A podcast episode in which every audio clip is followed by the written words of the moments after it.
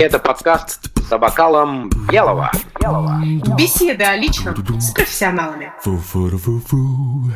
Гость этого выпуска Мария Жебет, главный редактор Milk News.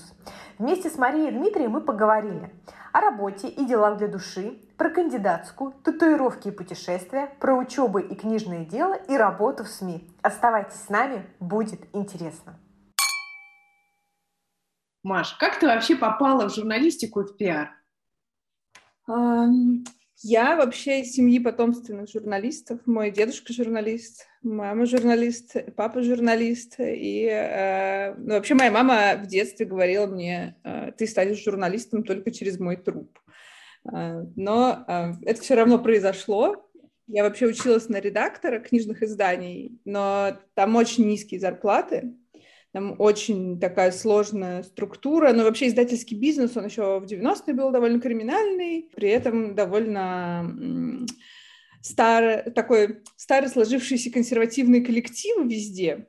И, ну, такой не, неинтересная, не динамичная индустрия, как оказалось. Вот. А попала я в, на практику в российскую газету в отдел экономики, и э, там и осталась, собственно. Там был такой замечательный человек Михаил Чкаников, который сейчас стал главным редактором АИФа.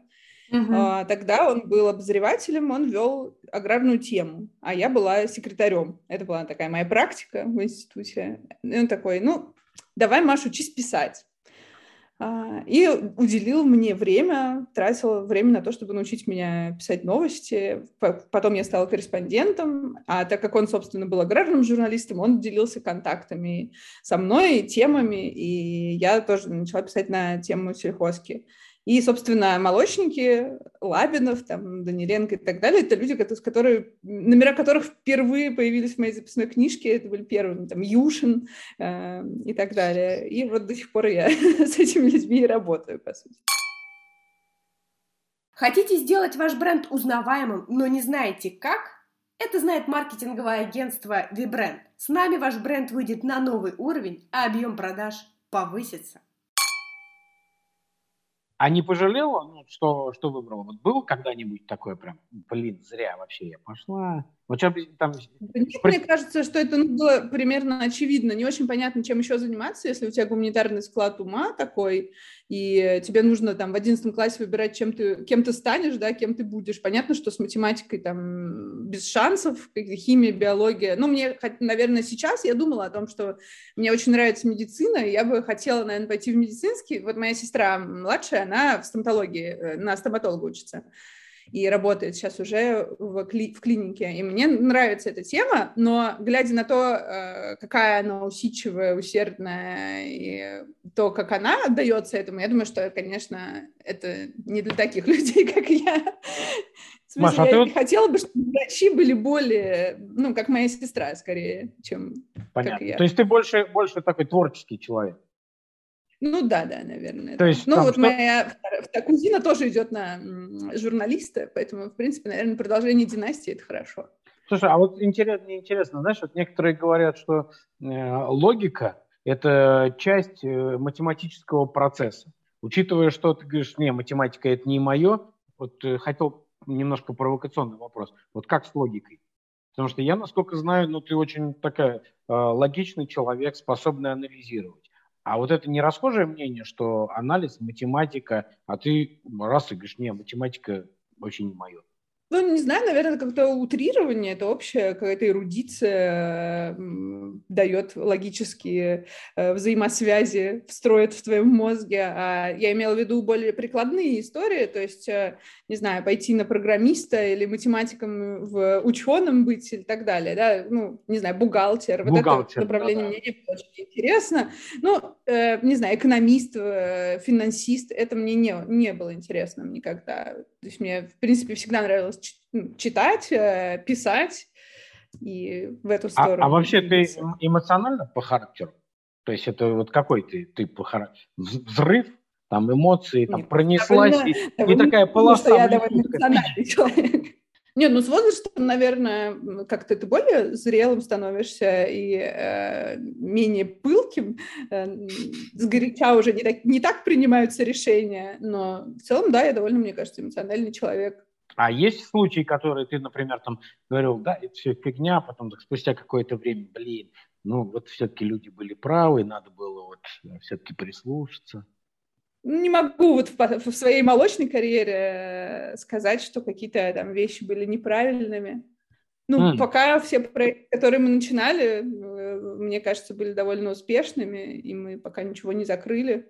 Я надеюсь, что э, этот кризис, несмотря на то, что Артем Белов пророчит, что он будет тяжелее, чем 91-й, э, то надеюсь, что наши проекты переживут и пос, ну, как бы увидим, что это было, наверное, правильно, что неправильно.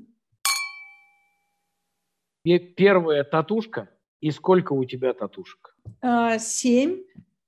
Первая, не восемь. Первую сделала а, в Португалии.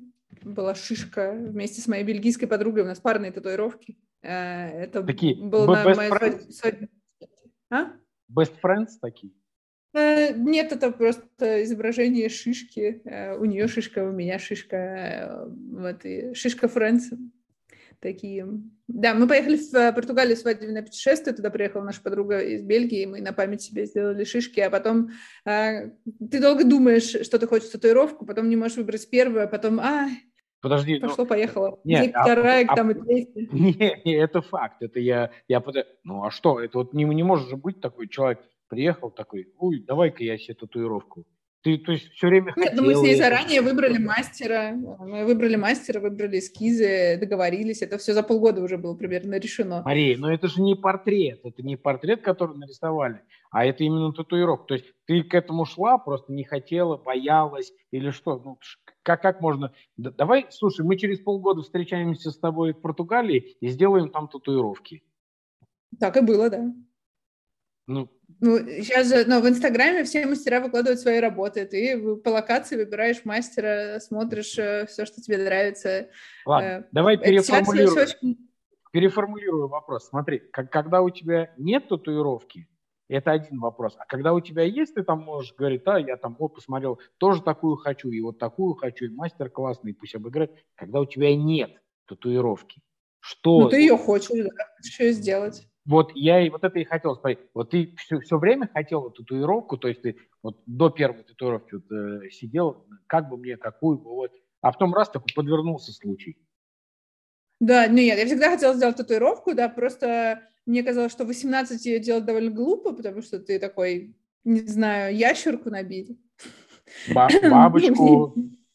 Бабочку, да. Но э, мне казалось, что надо сделать как-то, когда ты уже более зрелый, когда ты уже точно решил, что это твое осознанное, взрослое более-менее решение, и уже понимаешь там, что в твоей жизни татуировка там, она не помешает какой-то развитию карьеры, я не знаю, или...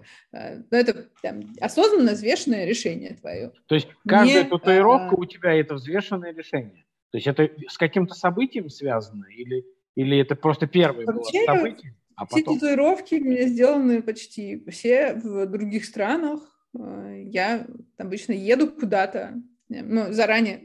Это было в те времена, до 27 да. февраля, когда ты можешь на весь год запланировать свой отпуск, заранее купить билеты, и по той локации, где ты есть, а, выбрать себе мастера и сделать татуировку. Поэтому у меня есть татуировки из Чехии, э, из Португалии, у моей любимой девочки мастера есть э, из Франции.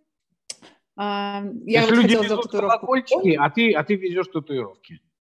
Это очень дорогие колокольчики, да, очень дорогие магнитики. Да, да. И я хотела сделать татуировку в Японии, но, к сожалению, это, вот это? А, это...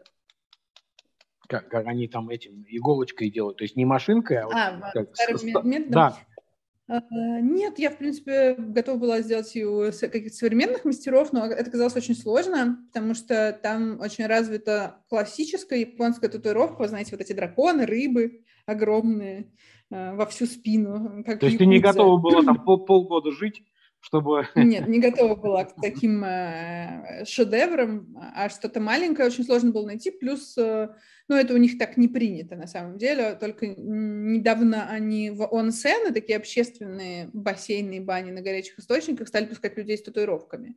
Э, вообще в большинстве нельзя. Это вот эта культура якудзы и связи с татуировками, там еще все очень сильна, поэтому из Японии не пришлось не привозить. Но я сломал там руку, неплохое воспоминание, возможно, даже лучше, чем татуировка. Вера, а у тебя есть татуировки какие-то? Нет. Ну, возможно, ты как Мария, просто еще не пришло время, то есть тоже мечтаешь, потом поедешь в Португалию и сделаешь какую-нибудь тоже шишку. Who knows? У меня единственное по поводу татуировок есть всегда сомнение, а не надоедает? Вот она не надоедает. Мне кажется, мне вот единственное, почему я тебе не сделала татуировку, так это потому что она мне может надоесть. Вот я чем придумаю там, а потом через пару лет думаю, блин, зачем мне это сделала? И, не, и, и сводить долго. А зачем? Не надо сводить, надо, можно перезабить, э, украсить, еще дальше пойти. То есть э, рисуй себе и рисуй. Так, ну, я видно, явно не... Видно сразу, что ты, Вер, вот не в этой теме. Не якудза, на самом деле, да. ты потом перестаешь их замечать, они для тебя уже как, не знаю, как говоришь, ну, как... вот твоя рука, она тебе не надоела за эти годы? Ну, вот это же, там, не знаю, твой палец. Вот он есть у тебя, и все, это твое тело, оно вот так выглядит, и оно... Ты просто... Это, слепота некая наступает, это ты сращиваешься с этими татуировками, это единое целое, и все. Э, скажи, пожалуйста, а сколько языков ты знаешь?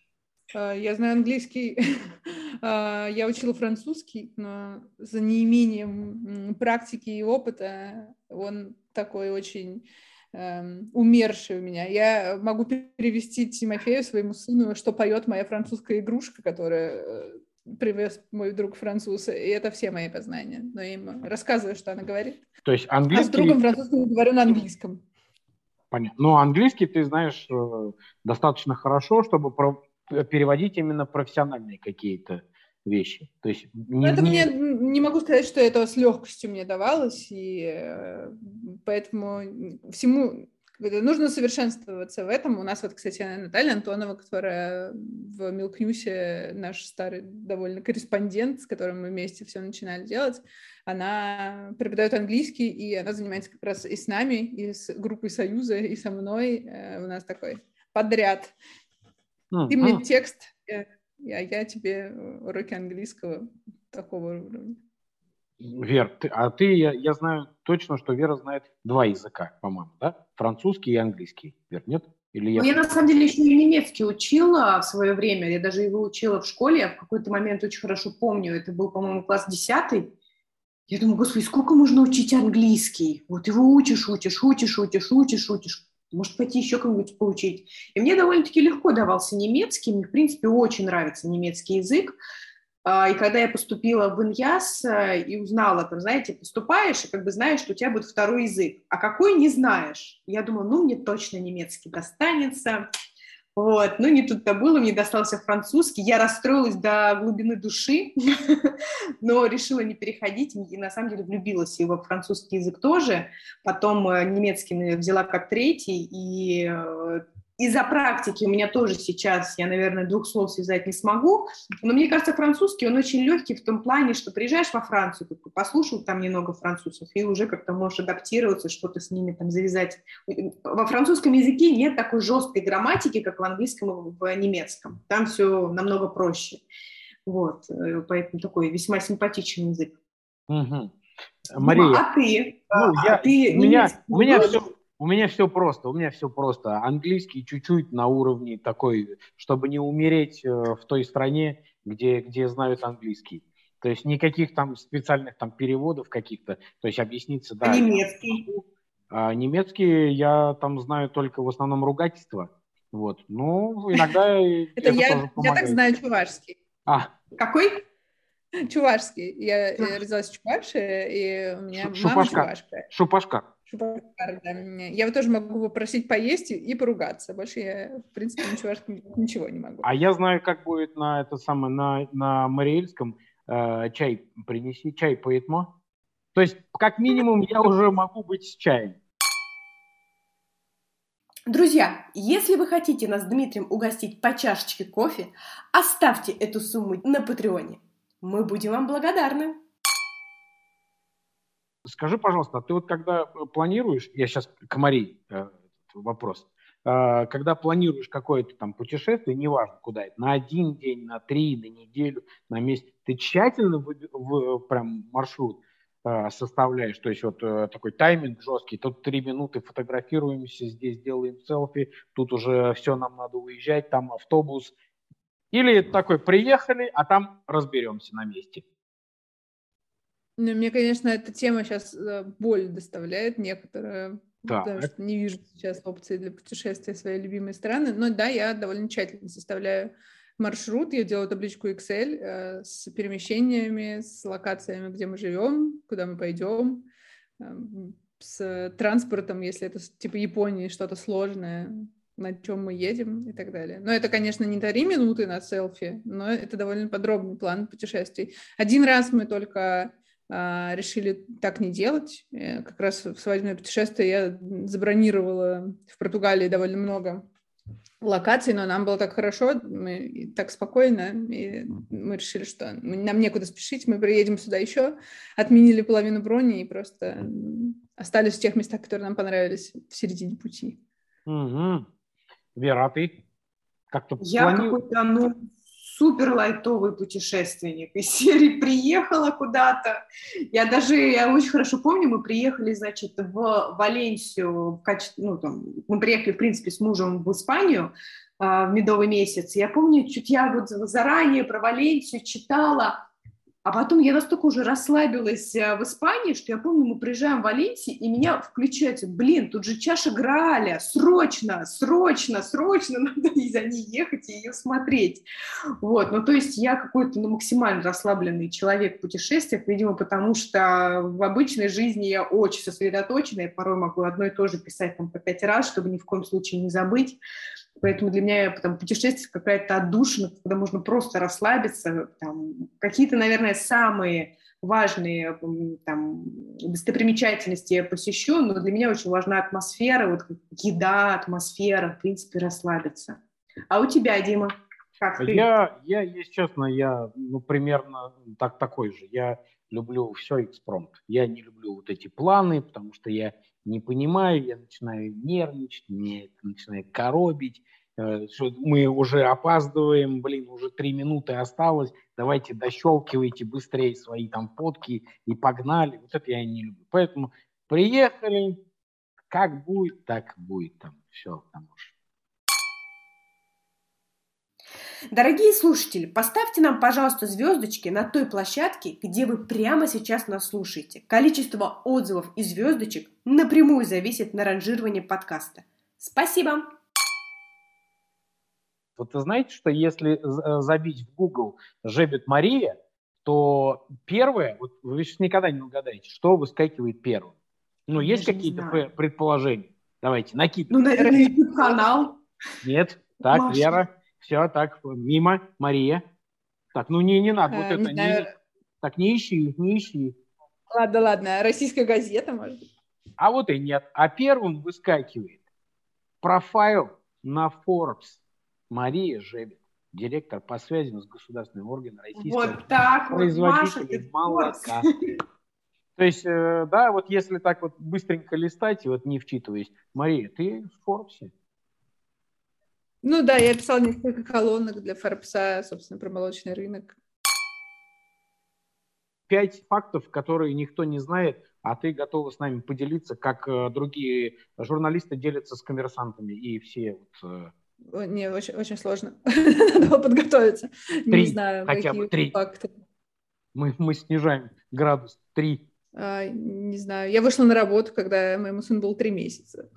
Можно сказать, что с создателями Milk News я познакомилась в своей первой командировке в, на предприятие Дмитрия Матвеева Кабош в 2007, наверное, или 2006 году. Вот такой вот есть факт с Ильей Дашковским. Мы сделали Milk News и познакомились как раз вот на площадке Кабош, с которым сейчас я работаю в правлении Союза. Ну, вполне себе. Вы бы хотя бы это заранее да, вот слали вопросы спикерам. Хорошо, Маша, скажи, Я пожалуйста. пыталась защитить кандидатскую диссертацию, вот еще такой факт. Да. Я училась Ничего в аспирантуре в институте, и, собственно, я работала, эм, так скажем, руководителем переписного участка во время переписи населения, и это была моя педагогическая практика перед защитой диссертации. А на какую тему защитила? А, я не защищала, потому что э, в этот момент, э, ну, я как довольно долго писала диссертацию, потому что у меня был путинский пул, он не очень способствовал защите диссертации, честно говоря, и ее написанию. А затем началась реформа образования, и э, институты сливали и разливали мой институт стал полиграфическим институтом сейчас. Он раньше был э, МГУПом имени Федорова. Угу. Э, и, и наша кафедра, на которой я должна была защищаться, ее закрыли. И от, я могла защититься только в Питере, что тоже не очень способствовало э, защите. И Но желание, это... желание защититься осталось или, или ты уже все попрощалась с этим? А, ну, это какой-то незакрытый гештальт жизненный.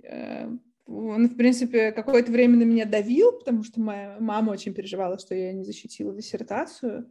Я не очень переживала, потому что ну, не считаю, что это какая-то очень заслуженная с э, точки зрения моей научной деятельности была бы награда. Ну, то есть, да, я писала диссертацию, но э, мне кажется, что вообще в науку и кандидатам наук э, нужно быть людям, которые, ну, действительно посвятили какую-то часть жизни этому. Ну, то есть, мне кажется, институт вообще вот э, аспирантуры, он какой-то уже дискредитированный в России сейчас. Вот очень э, формально подходят часто к, и к написанию, и к работе вообще научной. И э, по большому счету нужно отдавать этому там жизнь, дело, какое-то делом заниматься научным. Мария, ну вот сразу видно, что ты вот не, не, не вот э, но зато это же прибавка к, к пенсии. Я не очень надеюсь на пенсию, честно говоря. Да. Вот. Поэтому, Мне кажется, а, наше я... такое поколение, что мы не надеемся на пенсию все. Да, для меня это не рассматриваемый сейчас источник дохода. Нужно сделать что-то в своей жизни, чтобы на пенсию у тебя был, был альтернативный источник дохода, но государство надеяться здесь не стоит. Я же знаю, что ты поклонник э, двухколесного транспорта. Вот, а, ну да. Ну, расскажи, пожалуйста, вот это откуда?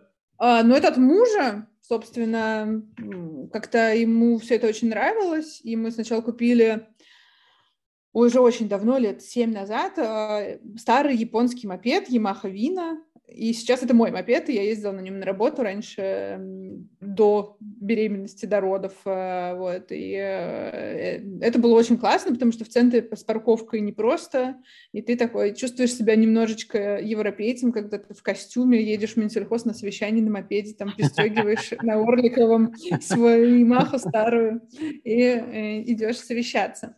Да, мне, конечно, многие друзья и родители, они очень скептично относятся, ну, как, наоборот, не скептично, наверное, скорее с опаской относятся к двухколесному транспорту. В Москве ты едешь, а, там тебя собьют, обязательно что-то случится. Между рядьев вообще страшно ехать. Но вот пока я сама не села за руль, и мне тоже было очень страшно за, за Игоря, как он там будет возвращаться домой на мотоцикле вечером.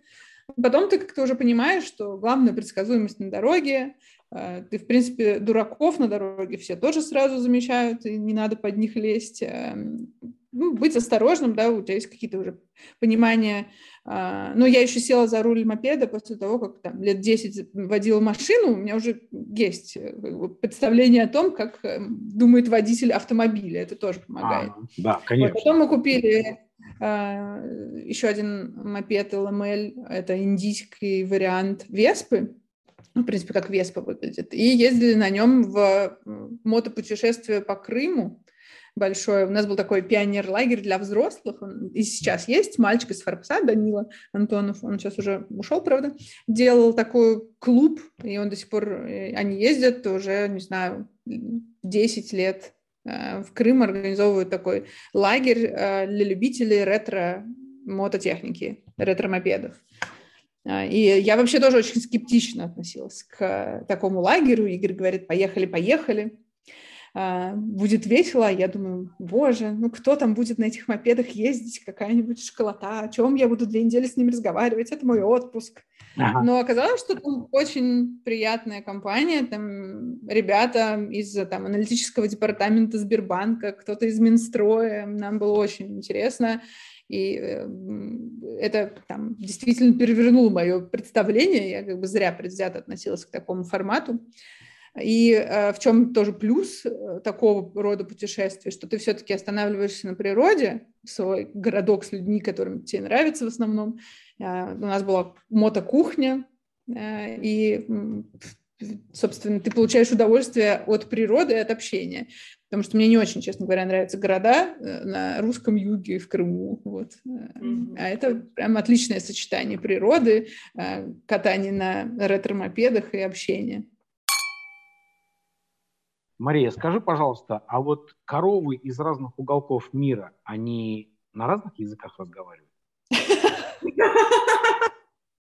Никогда не разговаривал с коровами, честно говоря. Но, может быть, какой-то у тебя есть инсайт? Нет, в Союз молоке, когда ты приходишь на работу, тебе не раскрывают этого секрета.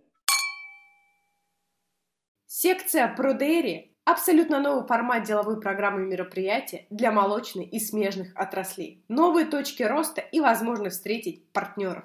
Все это секция ProDairy на Бивиале Москву 2022. Похоже на, на американские фильмы, когда там говорят, о, это отличная новость, ее на первую полосу. Или это все так? Ну, это так и есть. Это, в принципе, а, там в каждом издании. Ты заявляешь похоже. свои темы на планерке, твой редактор Нет. идет на планерку. А если ты, а если ты приходишь и говоришь, я там это, видела Человека-паука, там у меня есть фотки пруф этот, э, вот, вот вам статья. Ты говоришь, блин, срочно. да. да. Ну так и есть, Дмитрий, так это и работает. Ты приходишь э, своему начальнику, редактору отдела, говоришь, я видел Человека-паука, вот пруф, я, э, и у меня есть исследование о количестве Человеков-пауков в России на квадратный километр и мнение аналитиков. Вот. Он идет к главному ряду, если они считают, что эта тема классная, да, это паровоз номера, и это так и есть, как в фильмах так работает. А есть подковерные игры? Вера, извини, пожалуйста, прям хочется... Подковерные игры, что типа вот э, лица, приближенные к Глафреду, они получают какие-то преференции. Даже если у них материал... Я никогда не сталкивалась с какими-то подковерными здесь играми. Если ты э, ну, хороший журналист, если тебе сливают твои спикеры тему, если ты хорошо работаешь в своей отрасли, тебя все знают, и хотят с тобой работать, то у тебя есть классные эксклюзивные новости, и ты в любом случае будешь на первой полосе, и это обычно еще и финансово поощряется. У кого первополосные тексты, тот и, собственно, получает большую зарплату. Это стимулирует людей к тому, чтобы доставать классные эксклюзивы, и одновременно стимулирует людей к тому, чтобы придумывать их самим. Как э, мы помним многочисленные скандалы в газете «Известия». Вот. Вера. Так, я бы хотела вернуться к теме пула президента, на самом деле. У, я вспомнила, у, у Юрия Дудя всегда был такой вопрос. Если бы вы, ну, там, если бы перед вами сейчас появился Владимир Владимирович Путин, какой бы вы ему вопрос задали? Маша, у тебя была такая возможность. Здесь я представляю, что это за человек. А, а сейчас бы ты какой ему вопрос задала? Ой, мне кажется, сейчас внешняя политическая ситуация не благоволит обсуждать вопросы, которые я бы ему позадавала. А, это очень сложный, да, вопрос. А, ну, это каждый год ты придумываешь новые и новые вопросы, э, которые ты мог бы ему задать, в зависимости mm-hmm. от того, что С этапами происходит. взросления, зрелости, как, как говорила Мария. Э, были одни посадки, можно было один вопрос задать, когда такая ситуация с Украиной, хочется задавать другие, но ну, тоже такой, с другой стороны, думаешь, ну, э, как бы что, что принесет тебе этот диалог? Я почему-то, Нет, но... у меня в голове было именно там... Не факт, что ты не получишь за это людей. А. Но, наверное, ну, все люди, которые работают в путинском пуле, они все равно же отдают себе отчет в том, как ты должен формулировать вопросы. Тут же, ну, все бизнесовые журналисты, ты совсем уж не должен ну, да, да. в какие-то провокации скатываться, да? То есть это твоя работа, которая будет твоей работой завтра. Но ну, да, это да. не значит, что там какая-то строгая цензура. Если есть подход там, то э, можешь задать вопрос. Э, ну, в принципе, по сути, новости с комментариями президента на те или иные события задают те же путинские журналисты из Пула, и э, они тоже интересуются тем, как он видит ту или иную ситуацию, там, не знаю, будь это суд с Навальным или спецоперация и так далее. Они же тоже задают эти же вопросы. Угу. Просто они, а, ну, как бы, может быть, не в той резкой форме, как задали бы многие простые граждане. А есть какие-нибудь качества в людях, которые вот тебя бесят? Вот ну, прям, глупые бесят очень. Глупые, хорошо. А есть еще? Много могу людям простить, да, но тяжело. Но, на самом деле, знаете, мне очень было тяжело первое время быть э, просто секретарем, э, потому что приходится постоянно отвечать на тупые вопросы. Это вот такая прям э, очень, э, наверное, наверное, нельзя так говорить. Но зато это закалило, наверное, твой характер.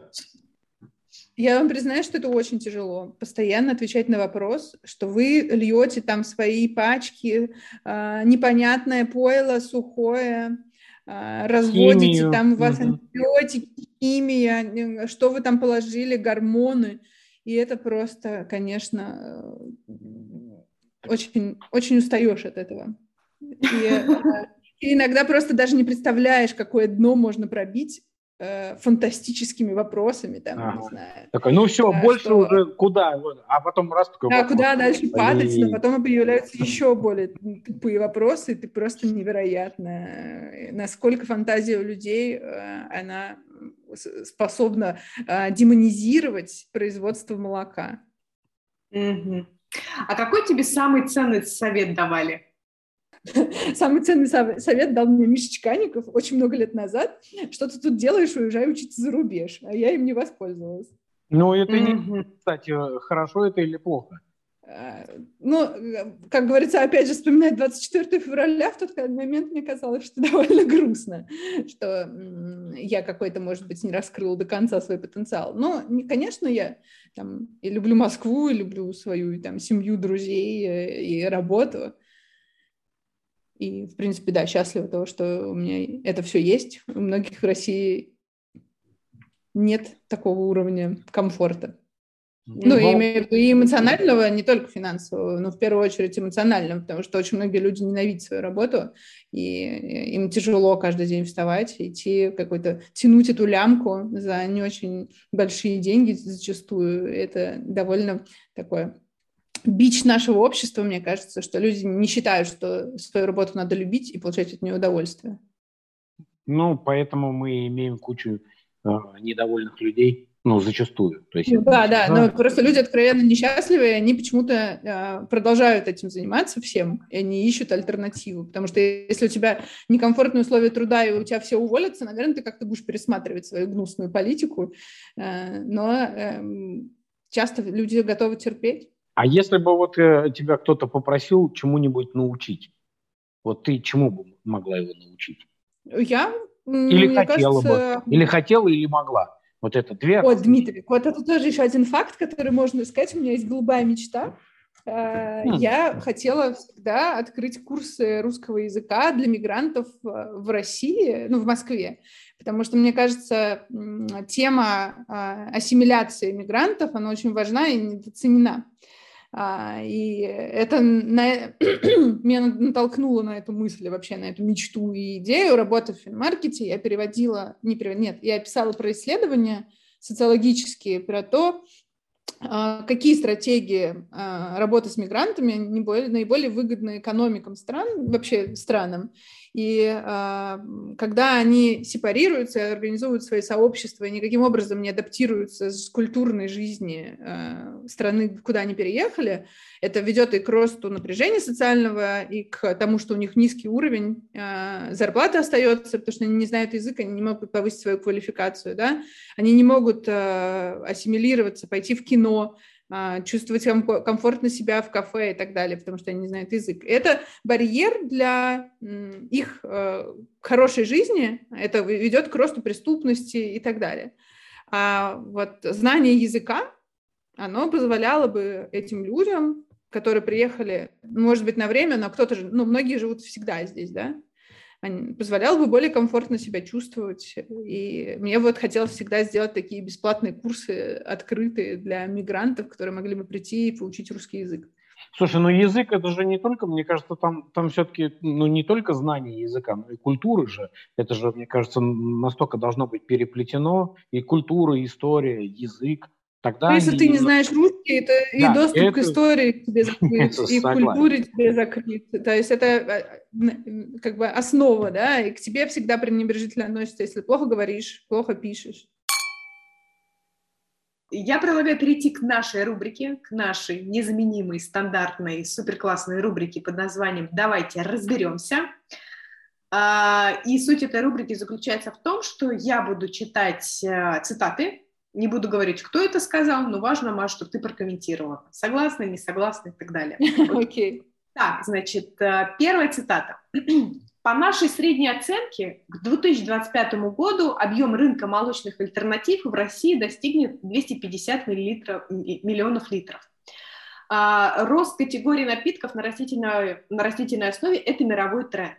Пример – рынок США. Доля в денежном эквиваленте там 13,3%. Рынок Северной Америки – 3,2 миллиарда литра. Европы, ну, короче, там дальше идет много-много-много цифр касательно того, что будет развиваться, в принципе, рынок растительного молока. Цитату этот спикер сказал, безусловно, до 24 февраля. Вот на твой взгляд, будет ли все-таки в дальнейшем развиваться этот рынок или с учетом падения дохода населения, оно все и рынок. Да, мне кажется, что 24 февраля очень много изменило в трендах. И ну, сейчас, э, ну, наверное, мы еще не до конца осознаем всю, всю степень падения и, и доходов и экономики, которая может быть. И поэтому я бы так не была оптимистично настроена по поводу рынка растительных альтернатив. Э, я думаю, что коллеги тоже, естественно, не очень оптимистично настроены, потому что все-таки это такой продукт, э, который, во-первых, очень был популярен в сегменте хорика, и э, хорики сейчас очень непросто, и очень непросто будет в ближайшее время в хорике, потому что кофеек за 300 рублей, там сам кофе подорожал, плюс растительные альтернативы, э, ну, не думаю, что останутся в своей ценовой категории, но у них, наверное, есть маржа, которая может двигаться, но там такие тоже перспективы, как и у всех, наверное, нерадужные. Но так что я думаю, что этот сегмент у них выпадет. Плюс потребитель, э, да, все любят пробовать новое, но когда у тебя очень ограниченный бюджет, ты уже это новое попробовал, очень маловероятно, что в твоей базовой корзине останется растительные напитки. А как ты думаешь, какие вообще сейчас перспективы у молочной отрасли? Куда стоит молочникам податься, чтобы не терять Давай, инсайт, инсайт. Инсайт с молочных сессий. Да, да. да, обсуждали как раз вчера, когда стоит молочникам податься, как говорит Алексей Груздев, как бы э, все падать не может, что-то да будет расти. Mm-hmm. А, да. Но а, вообще, конечно, первые две недели у нас было полным шоком. «Ну, мы, конечно, работали еще 24 на 7 все выходные до 12 ночи, потому что там был очень большой поток документов э, и по системообразующим, по предприятиям, там, а, которым нужно обеспечить доступ финансирования, по каким-то новым мерам поддержки, чтобы молочники могли пройти этот период спокойно. И, э, конечно, изначально очень страшно было, особенно вот эта вся тема с бидонами, конечно, по упаковке в первую очередь ударилась. Сейчас мы уже как-то пришли в себя, уже все видим свет в конце этого хотя бы упаковочного тоннеля, да, есть какие-то там угу.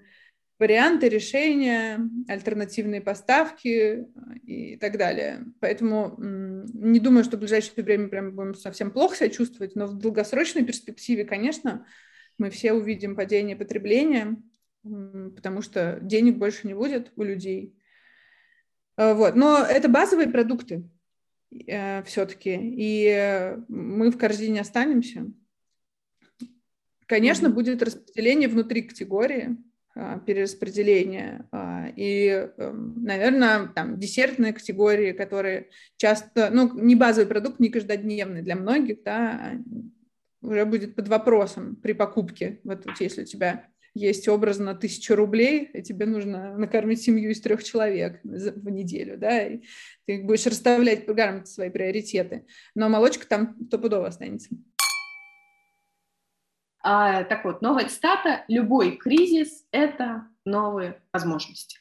Ну, наверное, да, но вопрос, что любой кризис может быть э, возможностью для очень маленького количества людей, а для другого большого значительного количества людей это будет временем потерь знаете, а я предлагаю нам, коллеги, с вами поделиться, а что у нас с вами изменилось а, вот, после вот, всех э, событий, после 24 февраля? Появилось ли что-то новое, какой-то проект, может быть? Вот, вот кризис ли э, там, да, это, любой кризис – это возможности. Вот какие у вас появились возможности? У меня никаких возможностей не появилось. У меня есть появилась возможность эмигрировать в Турцию и в Грузию, как сделали много друзей моих. Э, не знаю, наверное, возможности появились у тех, кто может представить какие-то альтернативные ингредиенты, упаковку на ну, да, тех, кто раньше не мог конкурировать импортными поставщиками, сегодня получили эту возможность э, закрыть эту нишу, но это как было в 2014 вопрос притирки, вопрос, как там это еще время покажет, а, насколько качество соответствует объемам стабильной поставки и так далее. Э, там, наверное, хорика какая-то после закрытия Макдональдса э, ощутила на себе перетоки людей, которые хотят поесть фастфуда. Там, лично для меня я не особенно вижу большие возможности, э, ну, именно в каком-то бытовом смысле. Ну, а рабочие, не знаю, может быть, у Milk News проект новый появился? Ну, мы, естественно, думаем про новые проекты, но сейчас скорее э, ну, трудное время, чем легкое для их реализации. Дим, а у вас что появилось? Какие новые возможности? Ну, возможности на самом деле, э, скорее я здесь соглашусь с Марией, больше сложностей появилось. Тем более, что мы как представители, скажем так, э, немецкого машиностроительного концерна, ну, достаточно большие логистические сложности. С точки зрения, допустим, э, вот э, другой нашей компании, инновационные молочные решения, там, наверное, да, появились э, определенные ниши, которые можно сейчас спокойно занимать, потому что идет определенный тренд не только на развитие, но и, скажем так, на оптимизацию существующих производств. Поэтому, да, наверное, для второй компании там есть определенные скажем так, ну, больше потенциал. Хотя, повторюсь, ну, я на самом деле... Извини, Мария, да.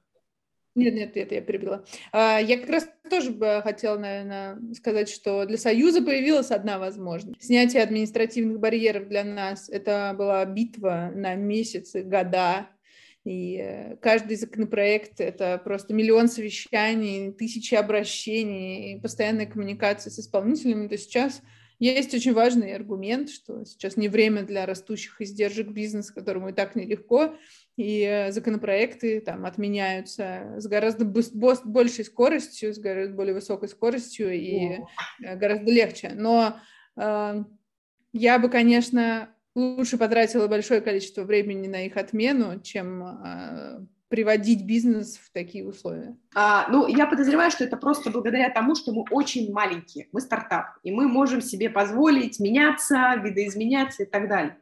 А, в связи со всеми ситуациями, которые произошли, первое, что там на общих совещаниях мы четко сказали всем нашим сотрудникам, что мы будем очень жестко отслеживать эффективность. И с некоторыми мы реально попрощались там в течение там двух недель.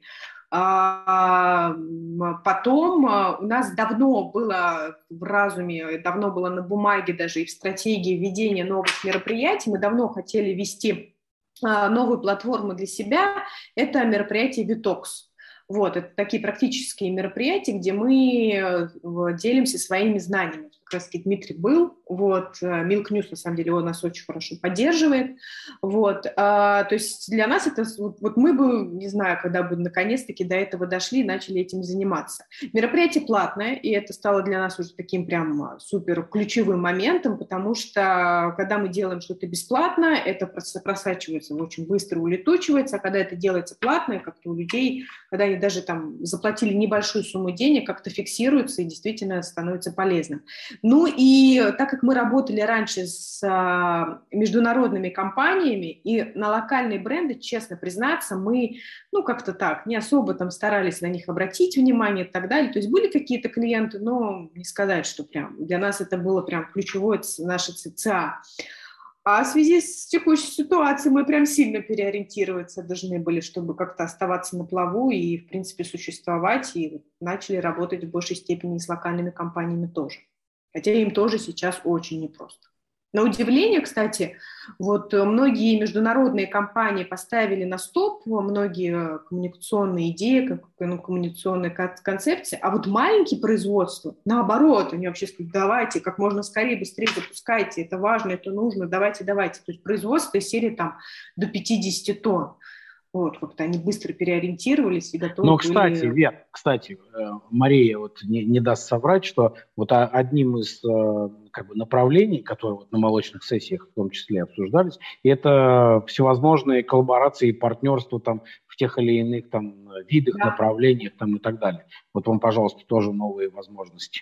А, ну, вообще, я думаю, что коллаборация — это то, ну, и вообще, как слияние, поглощение, то, что нас всех ждет в ближайшее время. То есть а, и мы и до этого этот тренд обозначали, когда рейтинги презентовали, и мы, в принципе, mm-hmm. видим, да, ну, как, каким был рынок там несколько лет назад, там, не знаю, пять лет назад топ-30, 5% рынка занимали, да, и э, молока сырого. И когда говоришь это какому-то человеку вне рынка, э, все такие вау, а что? А кто тогда все это делает, и почему такая низкая консолидация? И вообще, это, кстати, тоже проблема других союзов, они не очень понимают, какой у нас рынок, насколько он раздроблен, потому что у многих союзов, не знаю, 6, 8, 10 компаний — это весь рынок. А у нас 6, 8, 10 компаний — это так, чих, это супер локал объединение, да, поэтому у нас их 300. Но, собственно, то, то, что показали рейтинги, то, что показало обсуждение топов сейчас, это то, что все объединяются. И сейчас то, что произошло, оно, конечно, будет ускорять эти процессы, потому что выжить с такими издержками очень непросто, и если ты хочешь бизнес сохранить, то тебе, ну, ты вынужден будешь этой пресловутой кооперации, про которую уже невозможно слышать. Я сколько, сколько про тему сельского хозяйства пишу, эта кооперация несчастная. Уже невозможно про нее разговаривать, но все понимают, что это неизбежно. Возможно, это просто будет не в том виде, в котором ожидали, да, а это будет реально в виде слияний, поглощений каких-то и э, партнерств Сейчас кооперация заиграла новыми красками. Ну, да. Она будет называться более модно, наверное, но она все равно будет осуществляться, потому что, ну, иначе просто люди не выживут. А Мария, а ты знаешь, кто, кто сказал эту фразу? Время. Про возможность? Да, кризис. Кризис – это время. Да, мне кажется, каждый спикер на любом рынке говорит это. Это факт. Но есть э, этот, э, кому присваивают, да, да, кому присваивают, что он первый это сказал. И это сказал на самом деле Уинстон Черчилль. А, в этом смысле. Я думала, это кто-то из э, наших э, коллег по сектору. Ну, наши коллеги по сектору, я здесь соглашусь. Да, да, просто наши коллеги по сектору постоянно об этом говорят. Это да, факт. Да. Это факт.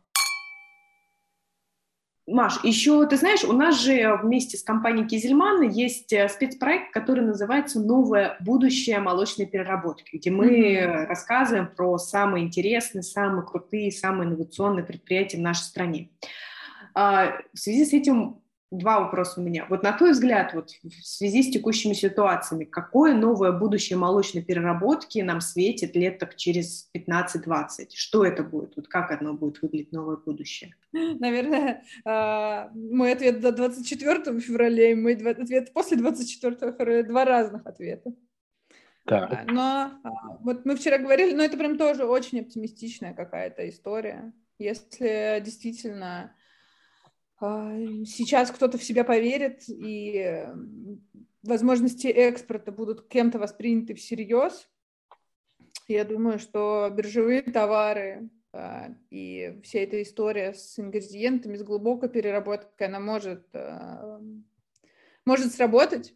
И угу. будущее для тех, кто хочет делать какой-то бизнес и работать с экспортом, и держаться на плаву как-то, э, идти вперед, это будет в этом направлении развиваться. И э, там, сом социем понятно, сыворотки э, не очень понятно пока по сырам, не знаю, разве что в СНГ какой-то потенциал развивать, но там по Юго-Восточной Азии и по Африке ну, это точно биржевые товары, какие-то, не знаю, КСБ, э, сухое молоко с растительным жиром, которое в э, Африке довольно популярно. Ну, там сгущенка довольно популярная в Африке и в Азии, в принципе, такая история.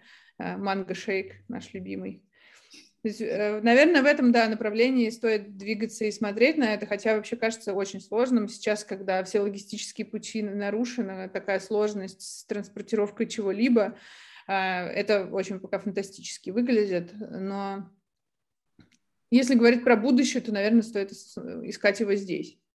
Угу. А если у тебя на примете заводы, ты же много где побывала, вот вспоминая которые, ты понимаешь, что вау, вот это вот будущее, вот, вот это круто, вот это вот крутые заводы. Крутой не, завод, обязательно, не обязательно в России. Да, да, не обязательно в России. А, честно говоря, э, не могу сказать, что э, я прям считаю себя человеком, который все посмотрел. Мне кажется, вот компания Кизельман, она вот э, обладает здесь очень хорошей экспертизой, коллеги очень много ездят. И Дмитрий, мне кажется, здесь лучше бы охарактеризовал фантастические заводы, но я могу сказать, что когда я впервые приехала на завод Baskin Robbins, я была очень разочарована потому что это же завод, я как бы у меня, как у человека, который э, буковки в предложение складывал, как говорится, ты приехал на завод посмотреть, как делать мороженое, там не пони розовые скачут, и все гномики в колпачках раскрашивают пломбира, там просто оборудование, пахнет Просто как, какие-то вот. железки стоят. И даже Просто какие-то железки стоят, вот, классно. Но э, вот последним я была на заводе Щучьем в Экониве, э, как сырдюр э, делала, смотрела. Мне э, кра- очень красиво, очень приятное впечатление производит э, камера с э, сыром, как красивые Подожди, а ты, а, ты, а ты не была на Ткачевском заводе? На Ткачевском вполне... не была. А, ну вот стоит, потому что там, если ты посмотрел склад, там такая э, роботизированная прям вообще просто картинка ну, тогда... там тоже ездит робот, переворачивает, э, там классные французские системы э, э, вентиляции для всего этого. Выглядит э, очень мило, очень красиво, прям как на картинках в модных журналах про сыроделие. Это такой, вау, это в России. И сыр вкусный, и выглядит здорово. Но, кстати, вот ты сейчас сказала, что э, была на Baskin Robbins'е, и там одни железки, и ничего. И я понял, что да, действительно хорошо, что ты не пошла куда-то инженером, математиком. То есть это сразу понял, что это не твое. Потому что инженеры в этом видят красоту, там, и заходят, вот это, вот это же надо так. Вот, а, а тебе нужно именно... Я искренне восхищаюсь инженерами и их трудом э, придумать все, чтобы все было так здорово. Молочко долго хранилось, и все это работало авто, на, ну, автоматизированно. Это большого, дорогого стоит, но это классно, вообще восхищаюсь людьми, которые э, придумывают э, новый формат, какие-то новые материалы, автоматизируют какие-то системы. Это очень интересно, но да, это не я. А, тогда предлагаю переходить э, к рубрике «Блиц». Да, наша замечательная рубрика «Блиц», где Дмитрий задает самые безумные вопросы. Маша, ты отвечаешь, а я смеюсь, потому что там вопросы очень смешные. Что ты собираешься делать в эти выходные? Поехать на дачу. Кто ваш любимый артист? Артист. Понятно. Почему у слона длинный хобот? Чтобы поливать себя водичкой. Отлично. Почему, ночью не видно солнца? Потому что видно луну. Зачем человеку два уха? Чтобы смешнее было. Что нельзя съесть на завтрак? Ужин. Молодец. Кто ходит... Это полка уже. Да, да, да, да. Кто ходит сидя? Мой сын точно ходит сидя. Да, и шахматист. Э, какое самое длинное слово в русском языке? кроме длина шеи, ничего не приходит в голову, но это с тремя «е». Да, слово о полку Игореве. Вот. О, э, и последний вопрос. Можно ли предсказать счет футбольного матча до его начала? Угу. У вас какие-то, Дмитрий, интеллектуальные сегодня вопросы. Да, у меня клуб интеллектуальных вопросов. И ответ. Клуб интеллектуальных вопросов. Счет любого матча до его начала будет 0-0. Поэтому мы переходим к следующей рубрике, да, Вер? Вопросы от предыдущего гостя. Так, а, значит, предыдущий гость задал следующий вопрос. О, какой интересный вопрос от предыдущего гостя. Правильно ли был выбран путь в жизни? Не сожалеете ли о выбранном пути и хотели бы, не хотели бы вернуть жизнь назад? А если сожалеете, то почему? Нет, не сожалею. Все, наверное, выбрано было правильно. Я, может быть, сожалею, что ну, какие-то э, были скиллы вовремя не прокачаны более интенсивно, там, в стиле больше английского или какие-то э, более глубокие знания в той или иной специальности. Но это, ну, это глобально не имеет отношения к стратегии жизненной выбранной. Так что нет, я не жалею. И мне кажется, ни один ваш гость не скажет о том, что он жалеет о чем-то. Ну, вопросы были разными, мы не всем задавали такой, поэтому не знаю. А вот а, с учетом того, что ты из семьи журналистов, вот твои уже а, родственники говорили тебе, Маша, ты молодец, вот молодец, защитила ну, наших журналистов. Ну, я знаю, что мои родители, они очень гордились, э, когда, ну, бабушка с дедушкой в основном, когда я работала в российской газете, потому что для них вот очень важно. Это когда в газетке имя написано, там, в «Известиях», или приходит там соседка, которая с газеты она вот показывает. Да, когда вот я ушла в газету «Маркер», им непонятно там в интернете что-то, хотя вот дедушка у меня все время сидит в интернете, он способен найти газету «Маркер» был, но для него это вот не так важно, как чтобы в газете вот имя было, оно... Так что я думаю, что я в этом смысле его не посрамила. Мария, а у меня, кстати, вот вопрос. А, а ты, а ты вот, ну, хотела бы, чтобы э, твой ребенок продолжил династию журналистов?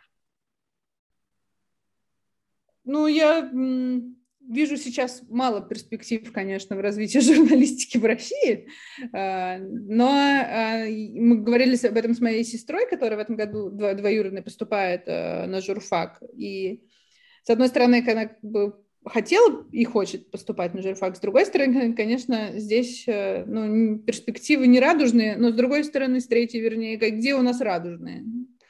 А,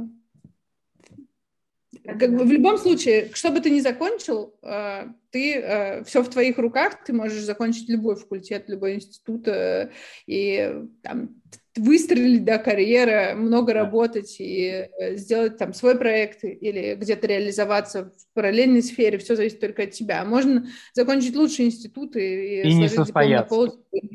Да, и не состояться. Это вообще, ну, образование это здорово, но много факторов, которые влияют на то, как твоя жизнь э, сложится, которые также важны, не как институт.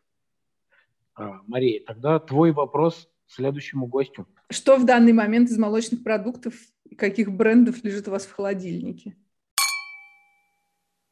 Спасибо, что слушали нас. Встречаемся через неделю в подкасте «За бокалом белого».